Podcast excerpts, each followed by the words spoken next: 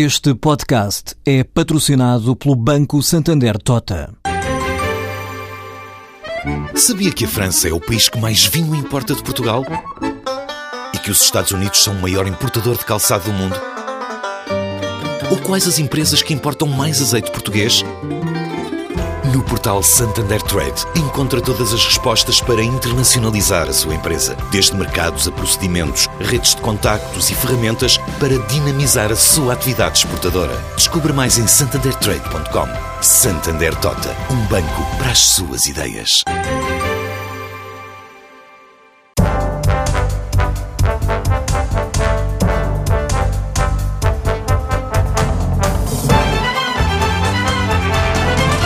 Tem uma longa experiência no setor financeiro, passou pelo Deutsche Bank Portugal, pelo Instituto de Seguros de Portugal e atualmente é presidente da Tranquilidade, companhia de seguros que até há pouco tempo fazia parte do universo do Banco Espírito Santo e ainda da BES Vida. É bastonário da Ordem dos Economistas desde 2011. Boa tarde, Rui Leão Martinho. Boa tarde. O Governo acaba de entregar na Assembleia da República a proposta do orçamento para o próximo ano, para 2015. Qual é a sua opinião sobre este primeiro orçamento do pós-Troika? O Governo já fez o que devia, eh, limitou-se a fazer o que podia ou detecta algumas alterações de rumo face a estes últimos anos de Troika?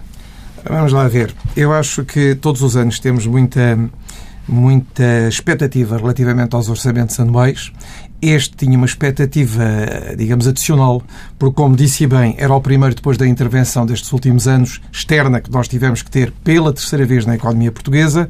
Pensámos também que, talvez, devido à aproximação no próximo ano de eleições, pudesse haver aqui um orçamento relativamente, eu diria, mais eleitoralista, com determinado tipo de medidas. E eu penso, da leitura que já fiz do orçamento e que tem sido relativamente atenta, até porque com esta questão de, de ser bastonário me tem sido pedida alguma opinião sobre o documento em si, eu penso que há ali pontos positivos e há pontos menos positivos. Exemplos de uns e de outros. Os pontos mais positivos que eu diria é que o orçamento, apesar de tudo, resiste a um eleitoralismo maior. Ou seja, sempre que há desde 77 eleições no horizonte, normalmente as despesas disparam. O último orçamento de cada legislatura Exatamente. tem tipicamente um perfil. E chegou a disparar três vezes mais. Ora, neste caso, isso não sucedeu. E, portanto, há aqui uma contenção que poderemos perguntar porque se quis, porque não se pôde ou porque há imposição de Bruxelas. Não lhe sei responder, mas de qualquer maneira, esse ponto eu diria que é mais positivo. Depois, é também positivo pensar que com os dados económicos que são dados e que mesmo com os dados económicos que são um bocadinho retificados por outro tipo de instituições, como universidades ou outro tipo de, de entidades muito respeitáveis, Portugal, devido à Europa estar como está, vai voltar a convergir com a Europa. Não por muito trabalho feito por Portugal, mas por muito trabalho que não foi feito, se quiser, pelo resto da União Europeia. Também vamos ver por quanto tempo é que esta convergência se vai passar. Mas é uma oportunidade que é dada a Portugal de convergir e, a partir dali, tentar de novo não sair da convergência. Mas já agora, já que falamos de Europa, deixe-me perguntar-lhe. Hum, a Alemanha tem uma previsão de crescimento para o próximo ano que eu não tenho agora de memória, mas que é inferior à nossa. É, é, é, razoável esperar que nós cresçamos mais do que Vamos lá ver. Eu acho que nas previsões que eu vi em termos da União Europeia, não estou agora a referir-me àquelas que estão subjacentes ao orçamento, há de reparar que países que estiveram em mais dificuldade, como Portugal, têm um valor de crescimento um bocadinho maior do que aqueles que estão em situação de estabilidade absoluta. Eu penso que isso advém de alguma austeridade que foi imposta durante dois, três, quatro anos nessas economias e que, portanto, partindo de tão baixo, há ali um crescimento que parece ir um pouco além daquilo, por exemplo, que disse na Alemanha. Mas na Alemanha há uma situação também, neste momento, um pouco preocupante é que a Alemanha, sendo uma, uma economia muito estável, sendo uma economia que ainda tem industrialização, o que é também importante, talvez tenha chegado ali a um ponto em que também precisa de refletir no futuro. E, portanto, esse crescimento pode ser muito indicativo de alguma viragem que a própria Alemanha tenha que fazer e alguma inflexão que tenha que fazer. Há sinais, não é? De, alguma, de alguns responsáveis políticos na Alemanha uh, referindo que é necessário haver mais investimento público, que é possível utilizar e tem a capacidade de o fazer. Vamos lá ver. Ao contrário de nós, que estamos muito endividados, a Alemanha não tem essa situação. E a Alemanha, todos os problemas que a Itália, a Espanha, nós encontramos nos últimos anos, encontrou e antecipou, resolvendo-os com medidas, recorda-se ainda no tempo do chanceler Schröder. E, portanto, a Alemanha tem uma situação que lhe permite, por exemplo, isso: fazer investimento público e fazer com que haja mais atividade na Alemanha. Mas estava a falar de convergência e a verdade é que convergimos porque a Europa está uh, Exatamente, muito é o que eu estava a dizer. A Europa diminuiu no seu crescimento, é mesmo uma zona, eu diria, muito madura, onde o crescimento já é muito difícil e, portanto, mercê disso, Portugal consegue neste arranque de 1,3 ou 1,5, como vem no orçamento, ter uma posição que parece dar a ideia da convergência. Mas depois veio os pontos menos positivos que eu me queria referir. E o orçamento, por exemplo, volta a ter uma grande carga fiscal. O ano passado a OCDE dizia que Portugal tinha uma carga fiscal de 41,4%. Este ano, só pelos dados que temos no orçamento, vai a 37%. Portanto, é um valor ainda muitíssimo elevado, sobretudo quando estamos a falar de rendimentos e de lucros relativamente modestos no panorama português, económico, das famílias, das empresas. Depois, eh, eu penso que o déficit estrutural que está no Pacto Orçamental, mais uma vez, não é cumprido e, portanto, nós vamos descer de 1,5 para 1,2, mas devíamos estar a descer para 1%. Por último, o cumprimento do déficit estrutural e a dívida que não diminui fazem com que, efetivamente, não se cumpra o pacto orçamental, isto em termos muito claros. E, portanto, é preocupante, porque fica depois para exercícios seguintes como é que vamos fazer este ajustamento. Mas é essa combinação que é difícil, reduzir o déficit estrutural não, eh, e conseguir aliviar a carga fiscal. Exatamente. Eu penso que é difícil por uma razão. É que o modelo que em Portugal se tem seguido e não é só nesta última intervenção externa. Já tivemos, por exemplo, no princípio dos anos 80, quando também tivemos o Fundo Monetário Internacional em Portugal, é que nós, em Portugal, temos dificuldade em encontrar de maneira racional e de maneira inteligente o corte de despesa pública. E voltámos a fazer isso. No início, percebeu-se um pouco que era mais fácil encontrar algum resultado positivo com o agravamento fiscal. E, embora se tenha escrito no memorando de entendimento que dois terços seriam pela via da despesa e um terço seja pela via da carga fiscal ou dos impostos, não foi feito assim. Passou o primeiro ano, passou o segundo ano, terminámos o período formal de intervenção e nós continuamos com um peso da despesa pública enorme que se calhar pode ser reduzido, não de maneira cega, porque esse é o grande não, problema. Não consegue cortar mais Porque eu penso que racionalmente nunca se olhou bem para a nossa estrutura de despesa pública. Ou seja, há muitos estudos, há muitos trabalhos, já houve organizações, secretarias, ministérios de organização, de reorganização administrativa e nunca se levou avante um processo que é perceber que tipo de serviços, em termos centrais, primeiro, nós temos e queremos ter e quais podemos pagar, e depois em termos locais, em termos depois da organização conselhia e distrital, perceber se nós temos necessidade ou não deste mapa conselhio ou se podemos, de uma maneira também racional, volto a dizer, e gradual, ir reduzindo essas despesas. Porque a não ser que haja despesa pública cortada, nós estamos então completamente fadados para todos os anos impostos. ter uma carga fiscal. Porque, repare, este ano ela é outra vez pesada, tenta-se algumas eh, taxas ter, alguns impostos e taxas, ter uma diminuição. Veja o caso do IRC, mas estava já prometido através daquele consenso que se conseguiu para o novo regulamento e a nova regulamentação do IRC, mas depois tem outros impostos. Tem agravamentos de outro tipo de contribuições, tem a começar a tal fiscalidade verde de uma maneira muito envergonhada, mas também conta para a carga fiscal e, sobretudo, não consegue aliviar as famílias. Não quer dizer que se devam aliviar de maneira ilusória, nem de maneira a dar a ideia que podemos fazê-lo sem ter dados concretos que o permitam, mas eu penso que as famílias estão realmente, as famílias, as pessoas, estão realmente muito afogadas com toda a carga fiscal que têm, mais depois do fim o IRS porque as pessoas hoje têm uma casa, pagam IMI. Têm normalmente para se deslocar em família um carro, pagam os impostos respectivos. Pagam todas as taxas da contribuição da segurança social.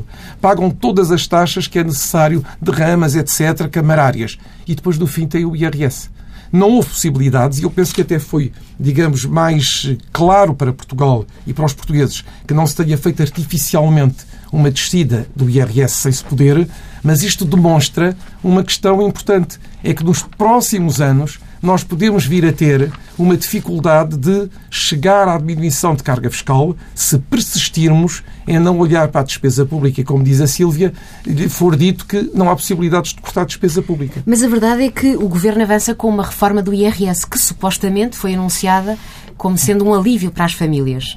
Uh, é de facto uma ilusão e não há um alívio do IRS para as famílias? Ou tenta-se, de forma envergonhada nesta reforma, fazer algum caminho nesse sentido? Eu acho que aquilo que se chama a reforma do IRS é um trabalho bem feito por uma comissão capaz, eh, dirigida por uma pessoa como deve ser, que era o professor Rui Moraes, eh, que eu duas vezes estive em, em acontecimentos, em eventos da própria Ordem dos Economistas e que explicou muito bem o que é que foi a revisão de algumas partes fundamentais do IRS. E penso que, sobretudo, o que se pretendia era simplificar, era em certas partes desburocratizar, era simplificar também para as pessoas no seu preenchimento, com um pré-preenchimento já feito pelos serviços da administração tributária e depois premiar uma ideia, porque nós esse é o grande problema também nacional, de, em termos demográficos, quem tem uma família maior, quem tem mais descendentes ou até também ascendentes a seu cargo, poder ter alguns benefícios. E penso que esses eram pontos fulcrais em termos, digamos, de, de, destas linhas mestras do IRS. Isto foi o que foi explicado, pelo menos em público, foi aquilo que eu pude apreender e parecia-me efetivamente que, em termos gerais, eh, era positivo. Agora, o que vemos neste orçamento, porque estamos a referir-nos a ele, é que não foi possível já transmitir isso de imediato. Alguns dos benefícios que pode ter ficam um bocadinho, eu diria, portelados para o ano seguinte, numa perspectiva de que, se for possível. O tal crédito fiscal, não? É? Ter o tal crédito fiscal por umas contribuições terem valores superiores àqueles que estão previstos, então haverá esse benefício, mas eu penso que, para já, os efeitos práticos, e nomeadamente em termos, outra vez, da questão da demografia, ficam um pouco adiados. Pois, e depois também surge neste orçamento a fiscalidade, a fiscalidade verde que já falámos, o agravamento da contribuição rodoviária, que é substancial, sim, sim. a subida do imposto sobre veículos, que também existe. Portanto, uh, o alívio da austeridade uh, não existe, de facto. É uma não, ilusão. Não existe ainda. Sente-se que há ali. E, na sua opinião, deveria ter existido já um sinal de alívio neste Se orçamento? Se houvesse meios, mas olhando para o orçamento, nós vemos que não era possível. O orçamento é muito limitativo e este orçamento, como todos, é feito a partir, como sabe, das despesas. Ou seja, que despesas é que nós temos, que despesas é que nós temos que enfrentar, temos que pagar e como é que vamos buscar as receitas. E, portanto, esta, eu penso que é esta, esta relação entre as despesas e depois que receitas vamos procurar vai nos dar, enquanto persistirmos assim, vai nos dar sempre este resultado que é alguma decepção e alguma impossibilidade dos cidadãos e das próprias empresas, mas aqui eu refiro mais as suas vidas, às é? famílias e às empresas, planearem minimamente e terem um superávit mínimo para poder fazer aquilo que deixaram de fazer há três ou quatro anos atrás. Eh, em relação ao ponto específico do imposto sobre veículos, esta eh, é uma, eh, é uma medida que contamina toda a economia, digamos assim, porque estamos a falar no custo de transportes e isso refere-se, tem consequências não apenas para, enfim, os transportes particulares, mas para toda a economia, porque os produtos precisam de ser transportados de uns sítios para os outros e isto vai, em princípio, encarecer os bens e produtos que os cidadãos e as empresas consomem. Não é uma medida um bocadinho, talvez, contraproducente, na medida em que o crescimento que vamos ter, o que está planeado, eh, é um crescimento que é frágil, 1,5% se tudo correr bem. Eh, não, não é uma, uma medida que pode ser uma, uma espécie de pedra no sapato, digamos assim, eh, nas perspectivas de crescimento económico? Vamos lá ver. Eu penso que o que diz é verdade, é um tipo de impostos que incide sobre um determinado, um determinado objetivo como é este, tem sempre alguma influência depois para além, digamos, do objetivo que pretende atingir. Agora, o que eu penso também é que aquela questão fundamental do crescimento que é previsto no Orçamento de Estado tem muito a ver com duas variáveis. É não propriamente já com um crescimento, eh, digamos, enorme das exportações, porque aí há uma, um recálculo daquilo que é a situação e que nós sentimos também que é natural, quer dizer, as exportações de um país que esteve até há muito pouco tempo virado para a produção de bens não transacionáveis tem algum limite. Há limites. Há limites. E para voltar a crescer tem que alargar. Pronto. E também não teve tempo, por exemplo, de fazer uma produção de substituição de importações. E, portanto, desse lado, o crescimento não é bem justificado por aí, mas está a ser justificado, por exemplo, por dois outros tipos de consequências, que é a questão da procura interna, que tem sempre algum perigo, como sabe, porque essa procura interna, e nós sabemos isso como uh, economistas, tem sempre na base alguns, uh, algumas importações que podiam ser dispensáveis e que vêm sobrecarregar a nossa balança. E, sobretudo, desculpe interrompê-lo, com esta austeridade o consumo privado pode arrefecer um pouco, ou não? Eh, pode, mas eu penso que neste momento os sinais que se têm não é ainda de arrefecimento, é pelo contrário de haver algum crescimento. E esse crescimento tem agora, eu estava-lhe a dizer, na minha opinião, que ser cautelosamente bem monitorizado, porque pode ser um crescimento à base de bens completamente e inteiramente importados e isso tem depois um efeito desequilíbrio. De, de desequilíbrio. Por terceira vez, é a questão dos investimentos. Eu acho que Portugal, neste momento, que há uns anos a esta parte, faz uma política quer diplomática, quer económica, de tentativa de captação de investimento direto. Neste momento, tem no orçamento alguns sinais de que poderá vir algum desse investimento direto para Portugal. Não sei se vem, eu não tenho conhecimentos nenhums específicos nesse sentido, mas eu sei que, através, nomeadamente, de contactos com câmaras de comércio ou até com as embaixadas em Portugal, que o interesse existe. Agora, Portugal, que está numa senda de atrair esse crescimento, com algumas condições que, como sabe, temos e outras que ainda temos que eh, melhorar e temos que modificar, está em concorrência com todo o resto do mundo. Porque todo o mundo quer atrair investimento direto. E, nomeadamente na Europa, temos o mesmo problema. Nós estamos a tentar atrair ao mesmo tempo que a Espanha, ou que a Inglaterra e que outros países. E vimos que durante a crise, esta crise grande que nos tem eh, imediatamente dos últimos anos eh, consumido muito de, dos nossos recursos e das nossas preocupações, há países como a Inglaterra onde esse investimento direto nunca propriamente parou e, portanto, foi sempre de uma maneira constante crescente e há países como Portugal em que ele propriamente estagnou. E em Portugal, portanto, é mais difícil voltar a arrancar, embora eu tenha expectativas de que seja possível.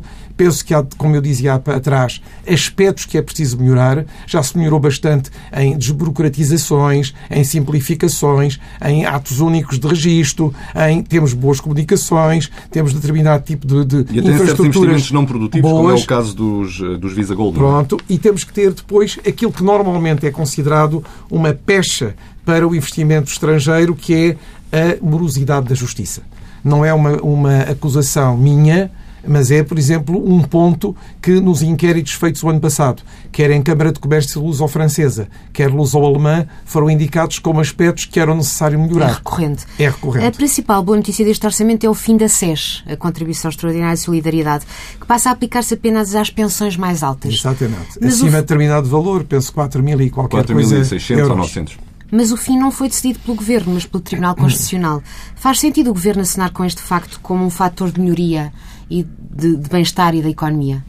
Eu não sei se faz sentido, Silvia, mas o Governo, neste orçamento, daquilo que eu observo, tenta respeitar muito aquilo que foram decisões tomadas pelo Tribunal Constitucional. Ou seja, toma-as como dados.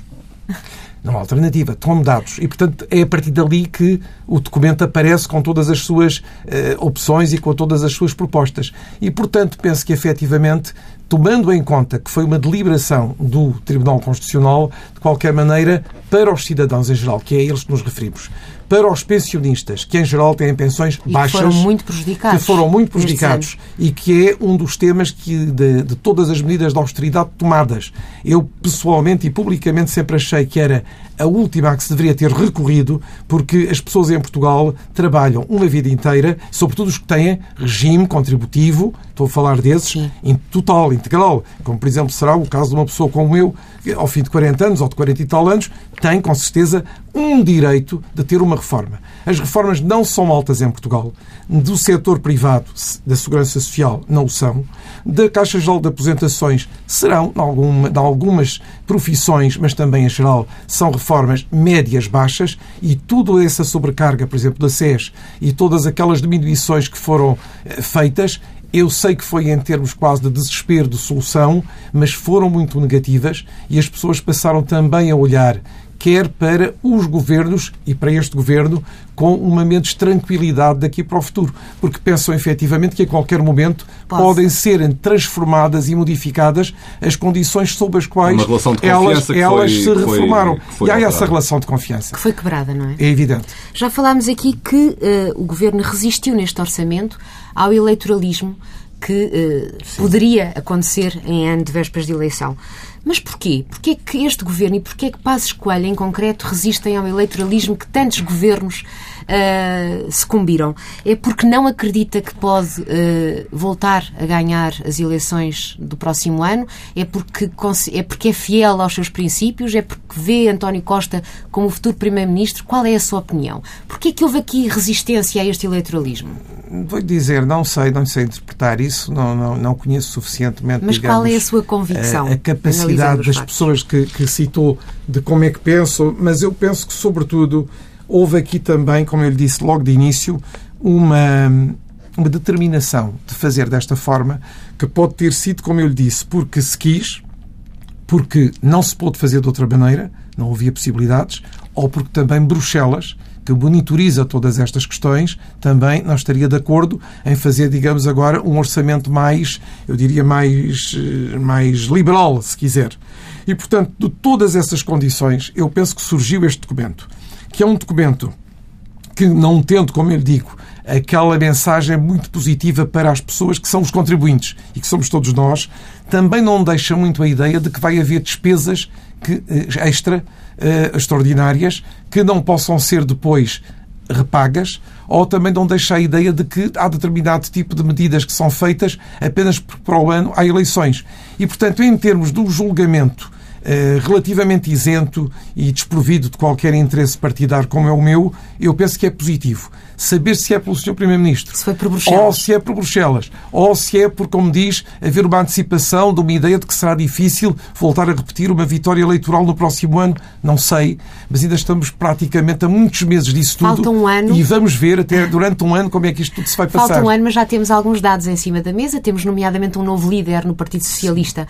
Uh, sei que falta muito tempo. Sei que também as suas motivações nesta entrevista não são de comentário político. De qualquer forma, uh, qual é a sua perspectiva neste momento? O PS surge como uh, com candidato forte e poderá vencer as eleições? Ou, ou, acha? Eu acho que é difícil para mim, que não sou politólogo, como agora também está tão na moda, uh, saber qual é a antevisão de, umas vitó de uma vitória eleitoral que, como disse a Sílvia, se não demora daqui a um ano, demora daqui a, a muitos meses. Eu diria que modificou-se o quadro. Ou seja, não temos propriamente, e penso que não, não é uma correção, mas um líder do PSD, temos um candidato a primeiro-ministro, que se calhar depois será do líder PS. do PS, do PS. Portanto, há uma cara nova, digamos assim. E agora o que é que precisamos de saber? É, na altura em que houver a disputa, qual é o programa que cada um nos vai propor. Que de António Porque... Costa ainda não sabemos nada. É? Exatamente. Eu ia lhe dizer o seguinte. Eu penso que, de acordo com o que nós conhecemos da economia portuguesa, da evolução lenta e branda da economia portuguesa, da economia europeia que falámos atrás, também estando com muitas dificuldades de um crescimento pujante. Eu penso que vai ser difícil a qualquer das forças em presença fazer muito diferente umas das outras. E estão muito condicionadas por várias questões. O pacto orçamental existe. Não penso que haja muita facilidade de, em meses, ele ser alterado. A própria reestruturação da nossa dívida, de que se fala tanto, penso que também ainda é cedo para se falar em reestruturação. Voltámos ao tema eu esta sei, semana. Porque ainda estamos há muito pouco tempo, digamos, a repagar eh, esta parte toda da ajuda que temos tido. E, portanto, se calhar vamos ter que continuar por mais algum tempo e daqui a uma determinada altura em que há um cumprimento sempre atempado de Portugal em que as condições são relativamente favoráveis, poderá haver, pelo menos aquilo que desde o início, e não é preciso este movimento, mas, por exemplo, na missão crescimento, onde a Ordem dos Economistas uh, faz trabalho com a Ordem dos Engenheiros e outras organizações, dizemos que é um prolongamento de prazo porque o prazo também é importante. Se alargar o prazo. É muito Isso, isso, isso resto já se aconteceu, alargar o já prazo, aconteceu, já aconteceu no passado. no passado. E aconteceu com outros países. Ou seja, há países que tiveram este tipo de ajudas, seja do Fundo Monetário, seja de outras organizações, e que, a meio do percurso, porque ele estava a correr bem, mas não libertava a economia para poder crescer, houve um reajustamento de prazo. E nós, de resto, até durante própria, o próprio programa de ajustamento, tivemos uma estruturação suave, digamos assim, com uh, dilatação de prazos e revisão de taxas de juro. Portanto, uh, não, não é realmente... Não é, não é inédito, se for. Eu penso é que o prazo, se calhar, de o fazer não é já.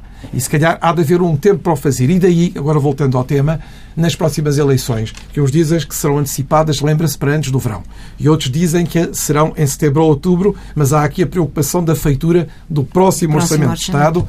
Eu penso que nessas eleições o que vamos ter é praticamente o quadro que temos agora. Então, na sua opinião, será relativamente indiferente para o país ganhar o PS ou o PSD? Eu acho que para o país o que vai ser determinante vai ser a figu... o que é que é a mensagem determinante que cada um dos dois partidos, claro que os outros também estão a concorrer, mas estamos a falar destes dois mais como nucleares, vai conseguir transmitir para o público. Porque aquele que der uma imagem de maior segurança e eu também diria de maior transparência, de maior verdade, será com certeza aquele que vai ter mais votos. Porque depois, na prática, nas contas Na e no prática, orçamento. pode haver maneiras diferentes de fazer, mas o resultado não pode ser muito distante, porque Até estamos por- muito condicionados. Até- Exatamente, até porque já todos percebemos que o final da Troika não significa o final do controle orçamental e da, Foi da um fim preocupação. formal, como sabe, mas não é de qualquer maneira o fim de todo o controle e mon- monitorização que continuam a fazer. De qualquer maneira, estes é que foram os, os anos do principal choque, digamos assim, os anos da estadia da Troika. Quanto tempo é que acha que Portugal vai, vai demorar a recuperar disto? Estaremos a falar de anos ou de uma geração inteira, por exemplo? Pois, há quem diga, e sempre falou mesmo no início do processo de gerações. Eu não gostaria de, de- de me alongar como uma geração por uma razão. Primeiro, sou otimista. Em segundo lugar, eu acho que, por vezes, as economias também dão saltos. E as economias, mesmo a europeia, está dependente da economia mundial e de, de todos os movimentos que hoje, numa, numa eh, globalização como aquela em que vivemos, eh, podem ser feitos entre países e, e áreas em que há um crescimento, mesmo hoje mais brando, mas ainda muito grande, e estamos a falar, por exemplo, das zonas do Oriente ou do Médio Oriente, outras que começaram a crescer também a valores interessantes, o caso da África, e a Europa, que nessas trocas e nessa globalização pode vir a ter também um impulso, digamos assim. Portanto, eu diria que temos com certeza mais alguns anos, mas sobretudo eu penso que os, os anos mais complicados ainda vão ser aqueles até 2017, 2019, em que temos uma grande obrigação de repor determinadas dívidas que foram feitas. Temos tentado diminuí-las, digamos, em montante, como sabe, com emissões que o IGCP vai fazendo para diminuir os encargos financeiros, mas para Portugal ainda são muito grandes. E daí que volto ao meu ponto principal, é que seria bom que os partidos principais conseguissem sentar-se a uma mesa e tentassem racionalizar a questão da despesa pública. Não é uma questão de querer desemprego, não é uma questão de fechar serviços, é uma questão de racionalizá-los e ver o que é que é preciso fazer, o que é que se pode eh, fundir, o que é que se pode renovar, o que é que se pode fazer quer a nível central, quer a nível local. Portanto, o trabalho que foi feito ao longo deste período ficou aquém das expectativas. Para mim ficou. Mas porquê? Muito aquém? Porquê é que não se consegue cortar Eu neles? penso que há sempre muita, muitos interesses adquiridos que têm muita força e que conseguem, por exemplo, impedir que determinadas reformas se façam. Repare, foram feitas reformas. Eu não tenho nenhuma dúvida sobre isso. Quer neste governo, quer do governo anterior. Mas foram dispersas e, portanto, ao serem dispersas, o resultado final nunca pode ser o mesmo do que se, por exemplo, se tivesse pegado.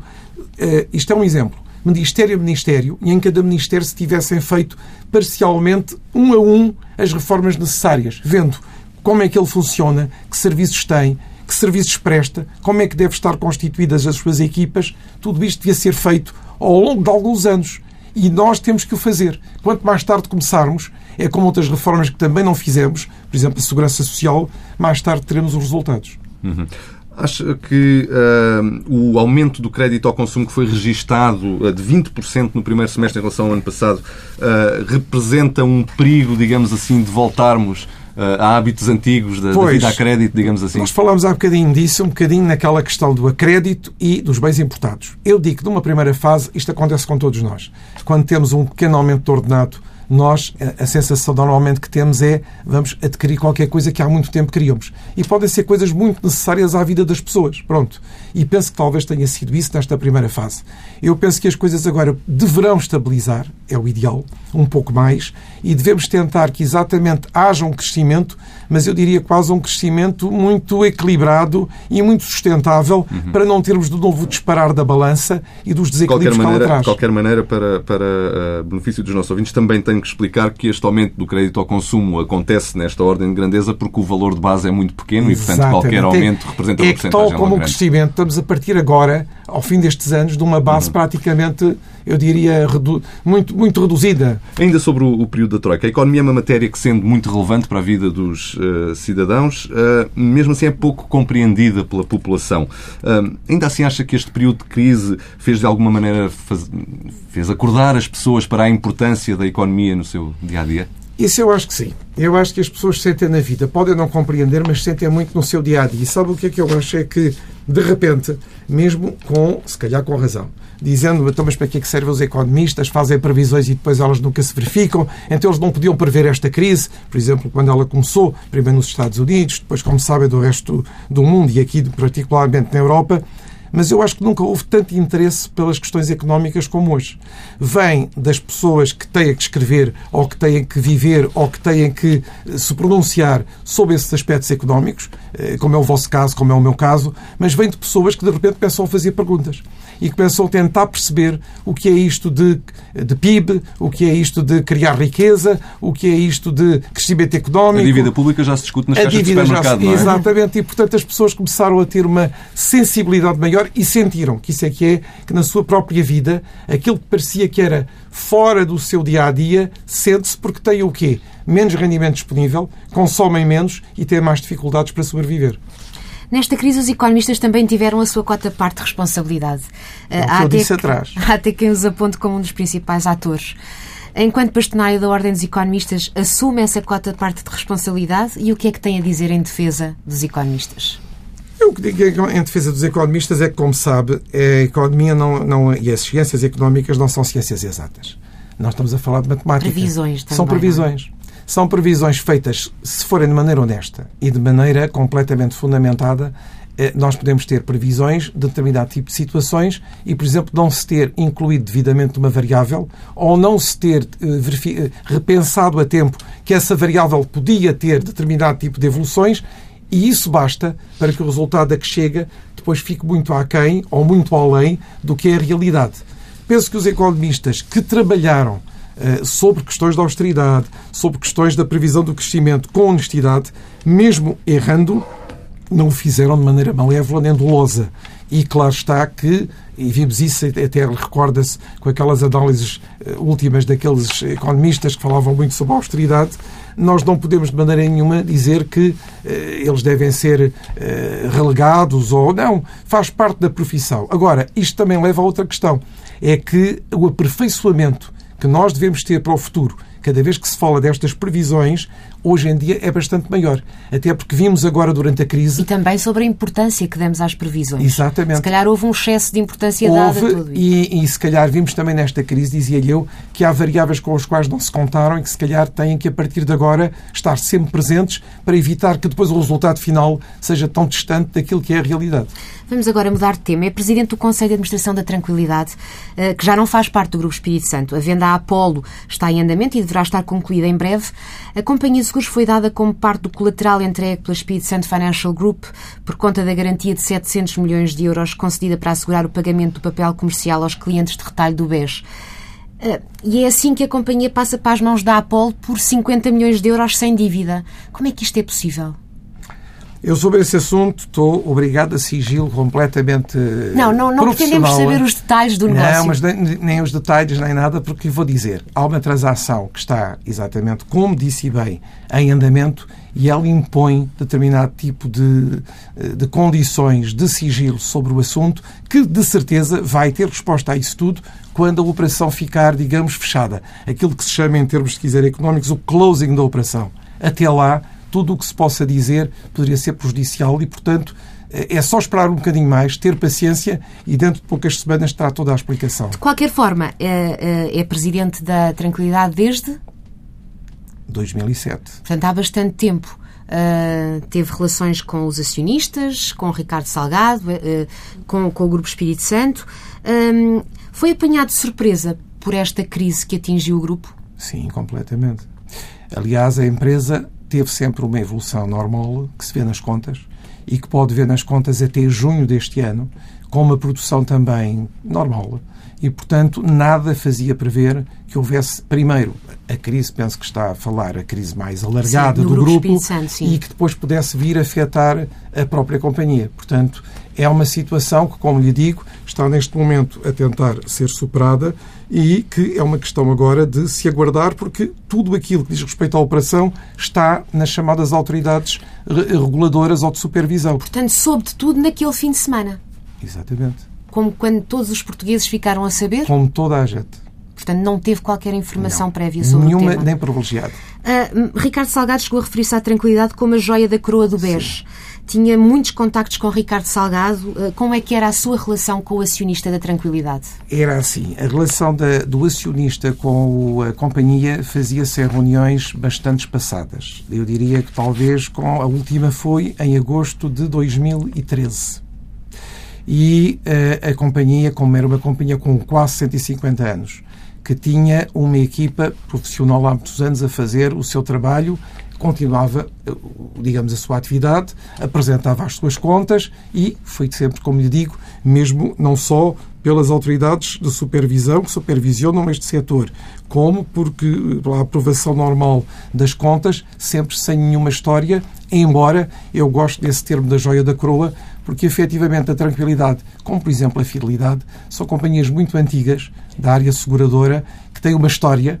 Outras ficaram já pelo caminho, nas fusões das companhias, etc.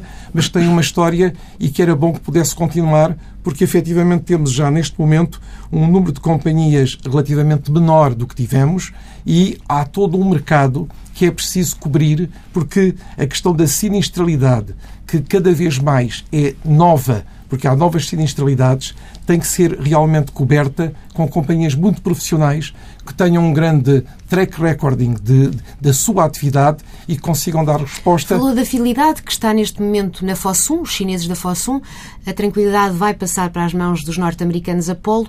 O facto de serem grupos estrangeiros a passarem a controlar as companhias de seguros, na sua opinião, isso pode prejudicar de alguma forma uh, os riscos, a, a, cobertura de riscos, uh, a atividade de, das duas companhias no, no, país? Olha, para mim, que trabalhei uh, grande parte da minha vida sempre com empresas estrangeiras, Banco Nacional de Paris, Deutsche Bank, eu acho que a questão da nacionalidade não tem nada a ver nem com as garantias que se dá aos clientes, e neste caso aos segurados, nem as coberturas, nem a atividade. Aliás, em Portugal, veja que mesmo antes destas operações que refere, uma grande parte da atividade seguradora já era de companhias estrangeiras. Através e, portanto, do seguro? Através, ah, não, não, não, através do mesmo das seguro direto. Sim. Depois há os resseguros. Os seguradores são estrangeiros, como sabe. Eh, normalmente a Re, a Munique Re, que são os grandes nomes. Mas as companhias todas que cobrem o território português, em termos de tudo aquilo que é preciso cobrir em sinistros do setor segurador, uma grande parte são estrangeiras. Agora serão um pouco mais. Temos a Aliança, a Liberty, não é? Todas as que se conhece. Mas elas cobrem sem nenhum problema. Aliás, as companhias de seguros em Portugal, durante todos estes anos e das várias crises que teve, sempre seguiram o seu caminho, cumprindo as suas obrigações, fazendo os seus pagamentos, tendo, digamos, como agora se diz, uma resiliência muito forte para exatamente poder competir com uma adversa situação económica. Portanto, não vem daí não, uma de maneira nenhuma, de maneira nenhuma, e penso que a situação poderá ficar toda superada exatamente com a, a, o chamado closing desta operação no que diz respeito à tranquilidade. E qual vai ser a sua relação com a tranquilidade após a concretização da operação com a Apollo? Olha, eu tenho uma obrigação com a tranquilidade, que é aquela que eu segui até hoje, que é efetivamente deixar a companhia numa situação resolvida com os seus 700 trabalhadores e com a sua carteira de seguros e com a sua carteira de segurados. Essa minha função, como imagina, termina no dia em que se fizer o tal fecho da operação com um novo acionista que há de fazer uma nova Assembleia Geral e com um novo ciclo da companhia. E qual é o balanço que faz destes anos todos, sobretudo deste último período, Este em que viu último- a sua companhia de seguros enfiada no meio de uma embrulhada Este último tremenda? período, como imagina, não é fácil. E nem é fácil ainda falar com a proximidade das questões. Mas devo-lhe dizer que o trabalhar na área seguradora ou na área bancária é, para quem tem a minha formação, algo de eh, bastante interessante e, e de bastante, digamos, se quiser, enriquecedor. Tem-se períodos melhores, tem-se períodos piores, tem-se períodos mais surpresa como este que surgiu, mas de qualquer maneira, um profissional tem que estar também precavido e preparado para estes períodos, para os superar da melhor forma. Voltou a falar com Ricardo Salgado depois deste episódio? Não, eu não vejo o doutor há muito tempo. Estamos quase a terminar esta entrevista. Peço-lhe agora, dentro da medida do possível, respostas de uma frase. Uh, disse que a sua missão à frente da tranquilidade uh, estaria concluída no momento em que este negócio esteja concluído, mas ainda assim pergunto-lhe para que fique claro se tem ou não disponibilidade para continuar, se for essa a vontade do Esse não se acionista. está a pôr agora, neste momento. Muito bem. Uh, faz sentido aumentar a contribuição especial sobre a banca neste Orçamento de Estado? Eu penso que é um recurso. Mas a banca é, nesta altura, um setor que não é de todo dos mais rentáveis em Portugal. Exatamente. Portanto, é um recurso de que se serve o Orçamento de Estado, mas não porque a banca esteja a ter os lucros que nós conhecemos, por exemplo, nos anos 90. Não é por aí.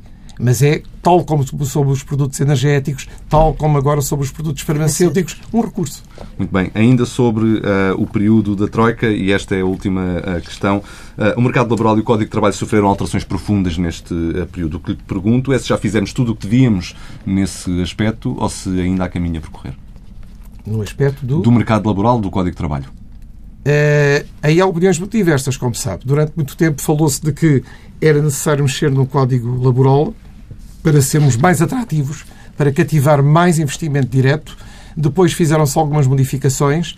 Não penso que hoje isso esteja acima da mesa e penso sim que estão as outras questões de que falámos atrás e, portanto, penso que não será de maneira nenhuma prioritária, embora, tal como todos os temas, eu penso que nunca os devemos ter como adquiridos e devemos revisitá-los e devemos reatualizá-los de acordo com aquilo que são os interesses de cada momento do país.